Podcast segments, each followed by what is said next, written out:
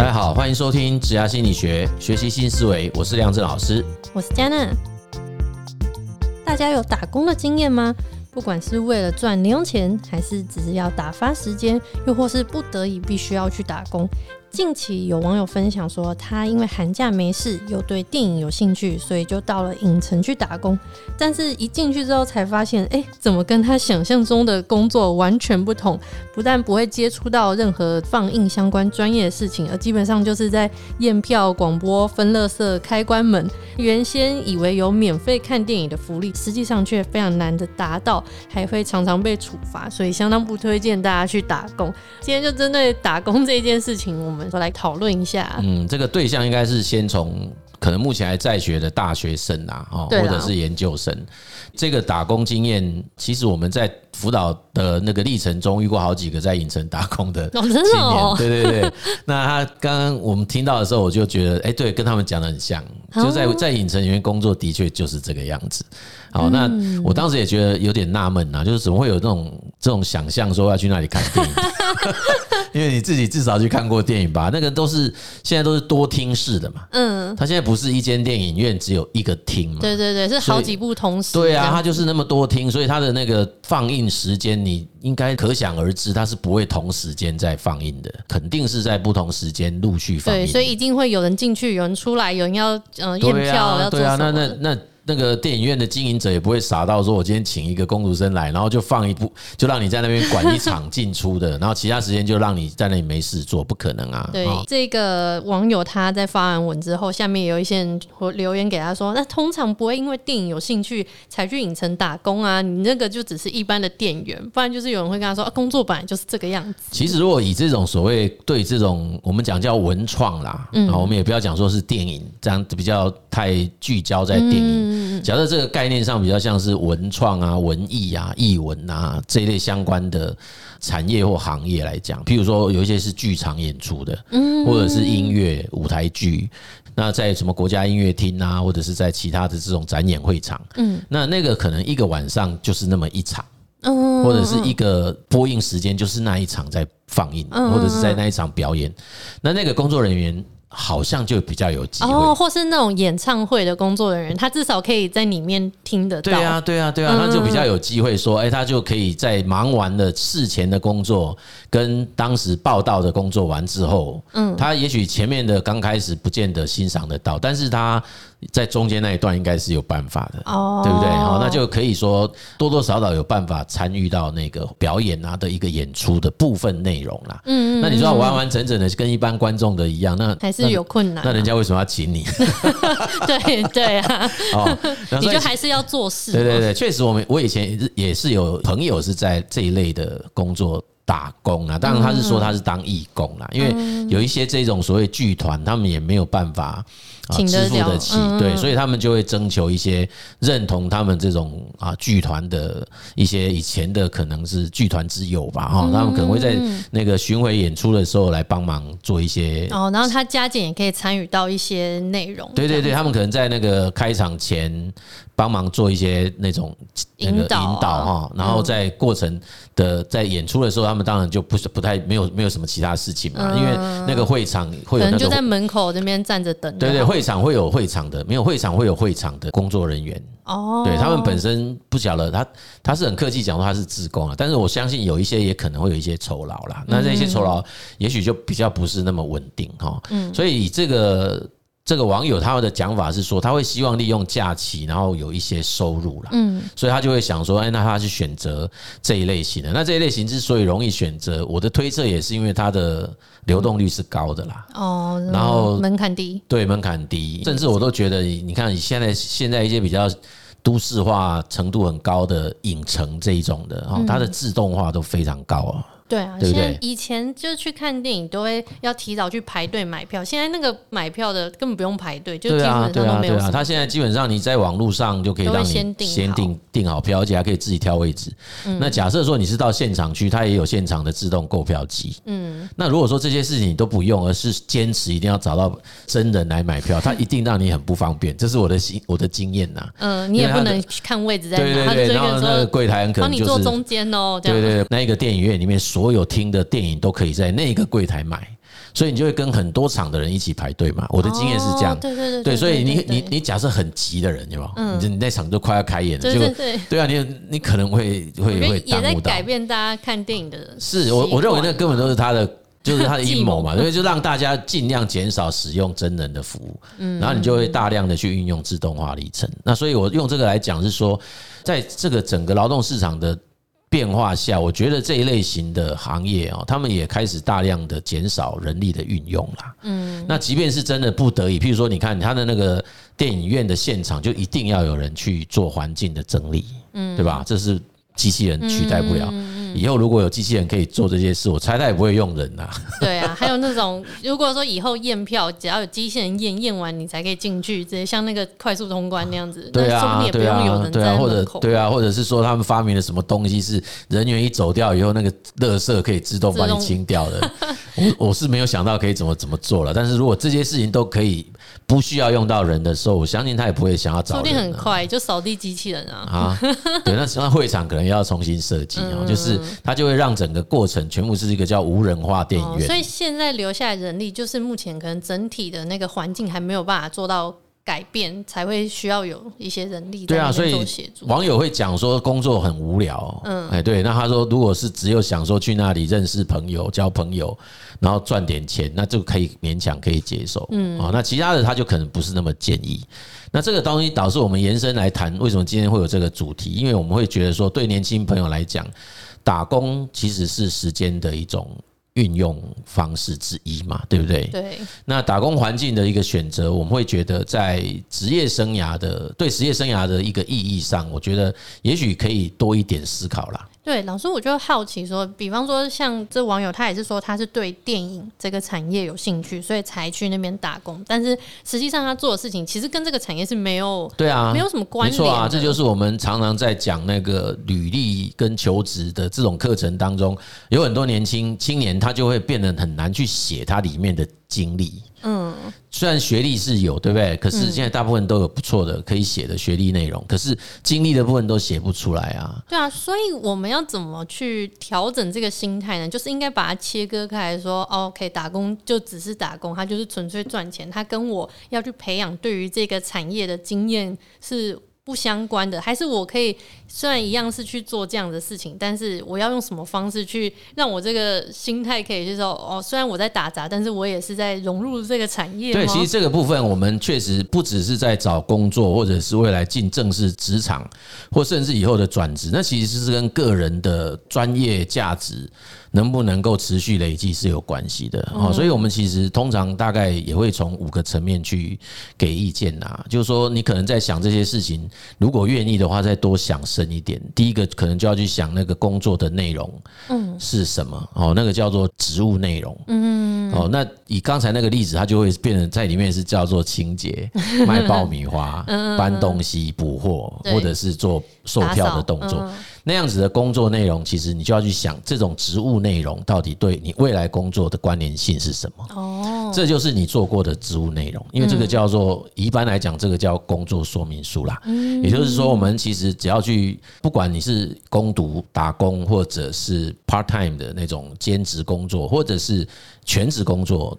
正常公司它还是会详细的会去把这些内容写清楚啦，因为特别是现在这个时代不写清楚，容易造成蛮多纠纷的啦。就是假设说没写清楚，然后你进来，我叫你做一件之前没说的事，大概大家双方都会很不开心，对不对？所以当然有很多人在下面都会说，有啊，那公司都会讲说还有其他交办事项，对不对？那这个我都觉得有一点投机啦，但最好是把那个能能够清楚。把它描述出来的事情，把它描述出来。那对于一个所谓的工作者来讲，我觉得也有必要去清晰的知道我的工作内容有哪一些。嗯，这就是所谓的职务内容。有一些太好的幻想。对，这个跟职称是不一样的事哦。因为很多人会以为说啊，那这这个就是等于职称，没有啊，它它其实是不太一样的。哦，就是我们随便讲，以后你你假设是一个叫做啊那个 PM 好了哦，就是但不同公司的 PM 做的是不同的。没错，对，它的它会有内不同的内容。嗯，那这个不同的内容显然就会。运用到不同的技能哦，对不对？你就要想想看，那那一样，我们以刚才那个例子哦，你说，哎，譬如说去清洁，嗯，清洁的技能是什么？对啦，这也是一个专业，有有有技能。那我售票有没有什么技能？销售，OK，对，你要想想看，哎，或者是互动上，或者是怎么电脑操作等等，你要去想想看哈。然后再来就是，哎，爆米花，哎，爆米花有没有什么？对，爆米花有什么技能？说不定你可以去那个专门卖爆米花的公司以后啦啊。嗯嗯，哎，或者是其他。哦，就把它拆开，它都是单向的。把你的工作职务内容拆开，有哪些技能可以去实现这件事？了解。OK，然后再来就是看看这个是行业别有没有什么比较特别的。行业别对，那这个就是电影业，这个应该叫做娱乐业吧？嗯，哎，这是在娱乐事业这一块，娱乐业这一块。那所以这个是你特别的，有进到这个娱乐业的这一个部分，对，然后这一这一这一行的基层 这样子，对，也算了。是，然后再来就是经验，就是你在这里面有没有什么比较值得可以被书写的特别？经验，嗯，比方说处理过什么特殊案件吗？或者突发状况？对对对，有没有人在这里面突然发生什么发生什么事情啊？比如说，哎，那个呃，那个影城突然出了什么停电、或者什么意外，或者是怎样？那我你就可以在井然有序的情况啊，让几百个人。都是安全的幻听之类的，对对对对，或者疏散啊，或者有人在里面突然心脏发心脏病发作啊，那你因为学了 CPR，所以我就帮他救回来，然后让等等 whatever，反正你但但是坦白讲，刚刚我讲那个是不当例子啊，因为那跟你的 那个售票人员的专业是无关。不过那个是一种经验啊，就是那个叫紧急。应变的能力之类的，然后那种经验这样子哈。那最后一个我们谈的叫职能啦哈。那职能基本上就是以人资来讲，就是它不只是刚刚讲那个技能这件事，技能比较像是一个把刚刚我们讲的一些任务要去实完成的一些可观察到的一些外在的行为的能力，有没有？嗯，我去扫地，我总要有能力去拿出这些扫除用具，把东西扫干净，那个是。技能的描述，但是职能这一块会涵盖范围广一点啊，包括你的人格特质的描述。人格特质，哎，对，譬如说我对，因为职能是人之定义，它比较广的，胜任这份工作的能力。哦，所以他今天假设要找一位，那我只是一个售票员，哎，对，他可能说颜值哈，哪会啊？就轮到这个柜台，开玩笑，这个违反就业服务法哈，要特别 特别强调一下。哎，没有啦，就是你可能这个包括亲和力，对，亲和力，那个是个性，就是你的亲和性要很高，嗯，然后你的那个表达的能力要。也要有基本的，那还有包括聆听，就是你要理解你的客户的需求哦。还有 EQ 嘛，哦，就是你的那个情绪管理能力，嗯，很需要。对，还有可能你的那个上下班的自律的哈。就是那个，我都是准时上班，对，我准时下班，然后这个部分也是某种被要求的东西，诸如此类啦。嗯，这个就是能够让这一份工作能够做好，甚至于做到很比别人好的那个专业的能力那一块，那个都是叫做职能。那因为我们刚刚举的例子是售票员，因为他本身在可替代性是很高，嗯，所以职能的描述上会比较少。但是如果今天你想的是别的工作，很可能它的职能就会比较多。嗯，哎，那当然，如果譬如说我我们刚刚用那五个五个面向下去考量，即便连那个大家很喜欢喝的那个五百 CC 手摇杯啊，现在不止五百 CC，就是连那个手摇杯的店员，其实你看大家也都是那个十八般武艺俱全哦。哦，好，对，那更不用讲最厉害的，史上最厉害的店员就是小气店员。那你要看看他的用职能去描述，你就会发现他的职能哦，他会的东西真就会很多。对，那你把这五项把它乘起来，其实你就会发现你自己身上其实不是那么没有价值的一个人。嗯嗯，然后也不会是一个只能选择这些选择的。一个就是很年轻的大学生。哦，所以如果是用这五个方法来看的话，其实不管在什么产业打工，它都是有它一定的累积的东西在里面。没错啊，这个其实会让自己，包括我们现在，因为我们的很多听众其实都是在职工作者，嗯嗯，我们听众很多是大概三十岁左右了嘛，对不对？那这五项的思维向度一样都适合大家，嗯，对，大家都一样可以自己盘点这五项，我做过哪些。职务内容的东西，完成这些植物内容，我使用了哪些技能？嗯，那我待过的行业别是什么？嗯，那曾经完成过哪些具体的事迹啊？嗯，或者叫成果啦。哎，这就是你的经验。然后再把前面这些事情，最后用一个职能的概念去描述它，这五种东西把它相乘起来，那就是你个人的很重要的 IP。对，这样瞬间就觉得哦，做的事情好像有价值，就蛮厉害。不然，因为一般大家很多现在网上说啊，我就是打工仔啊，反正我就是去为了赚那个钱，就好像我做的这些事情浪费时间又没有什么意义，只是为了钱而已。对对对，所以我们就会像之前有一集也提到那个条码师这个概念哦，所以任何事情都会有它的。你把它细分它的专业性，还是在这样子讲起来，其实大家都是有存在价值嘛，都还蛮不错的。嗯，所以不然现在一小时也都已经快到两百块了呢。哦，对啊，对不对？虽然说比起先进国家还有一段距离，但是说真的，跟我们那个我还有印象的，我们以前才六十几块。哦，那不能这样讲了哈，不能这样比，那时代在改变，那其实已经多了三倍了呢。那我们要想想看，说那我们现在产值有六十几块也太少了。对啊，对啊，你现在你看这个想到还有六十几块，那你看你现在想说，我们我们现在的产值有以前的三倍多吗？哦，好像其实有没有有没有以前三倍多？说不定没有，说不定下降。我个人认为没有哎，因为现在有手机啊，有网络啊。我以前没有啊，我们以前什么都没有，所以你很专心。你会很专心工作。现在还有点餐机什么的，以前如果你要去做，都要自己要写啊，要干嘛什么的。对，那以前那个可能效率是比较差，但是我们工作的那个分心的东西是比较少。嗯，对。但我就是说，这个其实是要想想看的，就是说，那当然也有那个通货膨胀的问题啊，就是因为你的钱已经变成贬值了嘛。嗯，对。那当然我们的专业能力，但我不是要。请大家一直在想你的这个两百多哈，我们的时薪希望有一天你的时薪可能是啊两千，你的时薪可能是两万，那更厉害的哦，就是你本身要朝向这个更人就是水往低处，人往高处爬嘛，所以我们要怎么样让自己可以有更好的。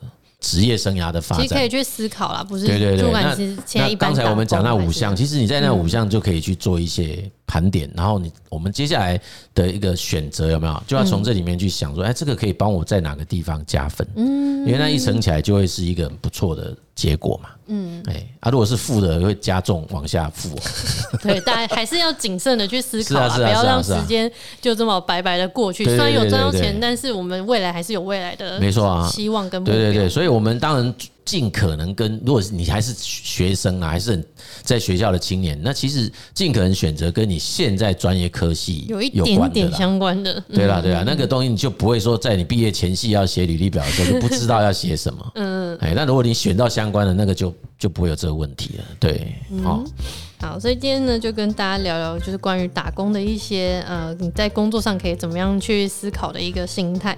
那在学习很多新事物前，通常也都会从最基层做起。所以，嗯、在打工的时候，也不妨换个角度看，说，诶、你体验了不同的工作环境，让自己也更了解了某一些生态，或者是细分完之后，其实你也有学到很多其他领域的一些专业。那这些都不是坏事。那我们觉得最主要的是，你还是要带着一个说，诶、那我盘点过后，那我真正的目标是什么？我们。